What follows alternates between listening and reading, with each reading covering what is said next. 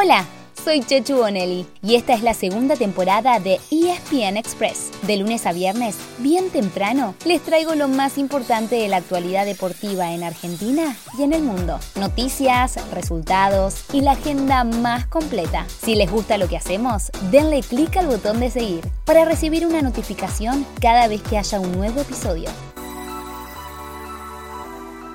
Hola, hola. Muy pero muy buenos días. ¿Cómo están? ¿Cómo arrancaron este lunes? Espero que muy bien y también que estén muy atentos, porque este fin de semana pasó de todo. Así que vamos a hacer un repaso a toda velocidad tratando de no dejar nada afuera. ¿Qué les parece? ¿Arrancamos?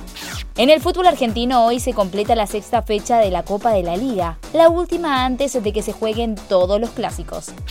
Paradela, le queda para la derecha, le da con derecha, rebote, Romero. Gol.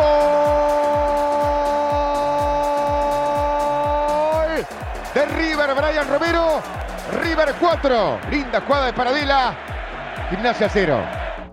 River va llegando entonado, ya que sigue puntero en su zona, después de haberle ganado 4 a 0 a Gimnasia en el Monumental. No con uno ni con dos, sino con tres penales. Boca también se anotó una victoria importantísima de visitante en La Plata ante Estudiantes, el líder de su grupo. El tucumano para darle al penal. 42 minutos, primer tiempo. Llega Leandro Rossi. Agustín Rossi atajó el penal. Toca Molina, qué buena para Villa. Vázquez Valaria. En el punto de penal espera Luis. Villa. El centro para Vázquez. Entra víncula. Gol.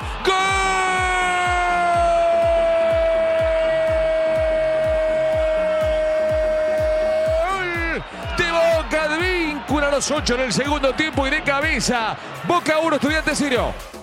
En otros resultados, San Lorenzo ganó por primera vez en lo que va del torneo. Fue 1 a 0 en Córdoba, ante Talleres. Y Barraca Central sorprendió a Central en Rosario, derrotándolo 3 a 1. Hoy hay tres partidos. Uno a las 19.15, Atlético Tucumán ante Racing. Y dos a las 21.30, Argentinos Defensa e Independiente Central Córdoba. Del fútbol europeo, lo más importante no vino de parte de uno de los punteros, sino del Manchester United, porque en la victoria 3 a 2 ante el Tottenham, los tres goles fueron de Cristiano Ronaldo. CR7 una vez más dijo, estoy aquí. Y así se convirtió, según FIFA, en el máximo goleador de la historia del fútbol. ¡Wow! Ahora tiene 807 tantos, superando los 805 que marcó Joseph Bican. Otro que anotó día 3 fue el Paris Saint-Germain, que venció 3 a 0 al Bordeaux y uno fue de Leandro Paredes. Pero lo más destacado fue que varios hinchas del equipo parisino recibieron a Messi y a Neymar con abucheos, después de la eliminación de la Champions League a manos del Real Madrid. ¿Se habrá roto el idilio? Mmm, qué momento complicado, porque a esta altura del año, lo único que puede ganar el club de la capital es el torneo local. Ya que hablamos del Real Madrid, el puntero de la liga juega recién hoy, a las 5 de la tarde, frente al Mallorca. Y también tendrá la cabeza puesta en el Superclásico, pero el de España, al que el Barcelona llegará afilado tras golear a los Asuna. También hoy, y también a las 5 de la tarde, juega otro líder, el de la Premier. Hablamos del Manchester City, frente al Crystal Palace. En cuanto a otros dos que mandan en sus ligas, el Milan le ganó 1 a 0 al Empoli, mientras que el Bayern Múnich empató 1 a 1 con el Hoffenheim.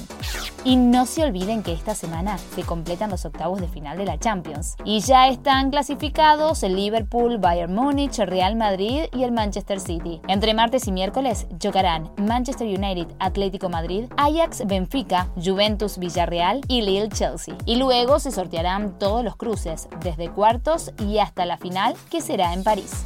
También hubo novedades en el rugby. Les habíamos dicho que era muy probable que el viernes los Pumas presentaran a su nuevo entrenador y así fue. Se confirmó que el australiano Michael Cheika tomará el puesto que dejó vacante Mario Ledesma en febrero. Además, los Jaguares debutaron en la Superliga Americana de Rugby con una victoria ajustada, 33 a 22 sobre Cafeteros de Colombia. Y en el Seis Naciones, Francia quedó muy cerca del título, después de vencer 13 a 9 a Gales. El sábado que viene será campeón ganándole a Inglaterra sin depender de otros resultados. Ese mismo día comenzará un nuevo torneo de la urba, este año Top 13, sobre el cual ya les contaremos más en la semana.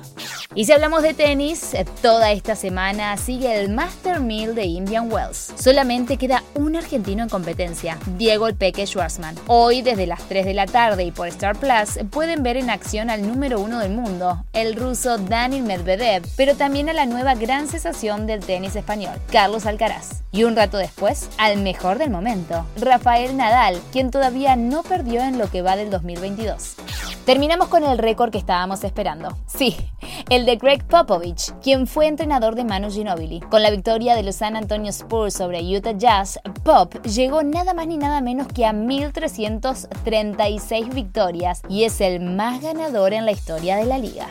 Les habíamos avisado, pasó de todo este fin de semana, pero lo que sigue es igual y mejor. Los dos punteros de Europa que juegan hoy, la Champions, la Libertadores, sigue el mejor tenis y encima arrancan la Urba y la Fórmula 1. El deporte no para y ESPN Express tampoco. Así llegamos al final de nuestro episodio de hoy. Soy Chechu Bonelli y de lunes a viernes, al comenzar el día, les cuento lo que pasó y lo que se viene en el mundo del deporte. Los espero en el próximo episodio con mucho más ESPN Express.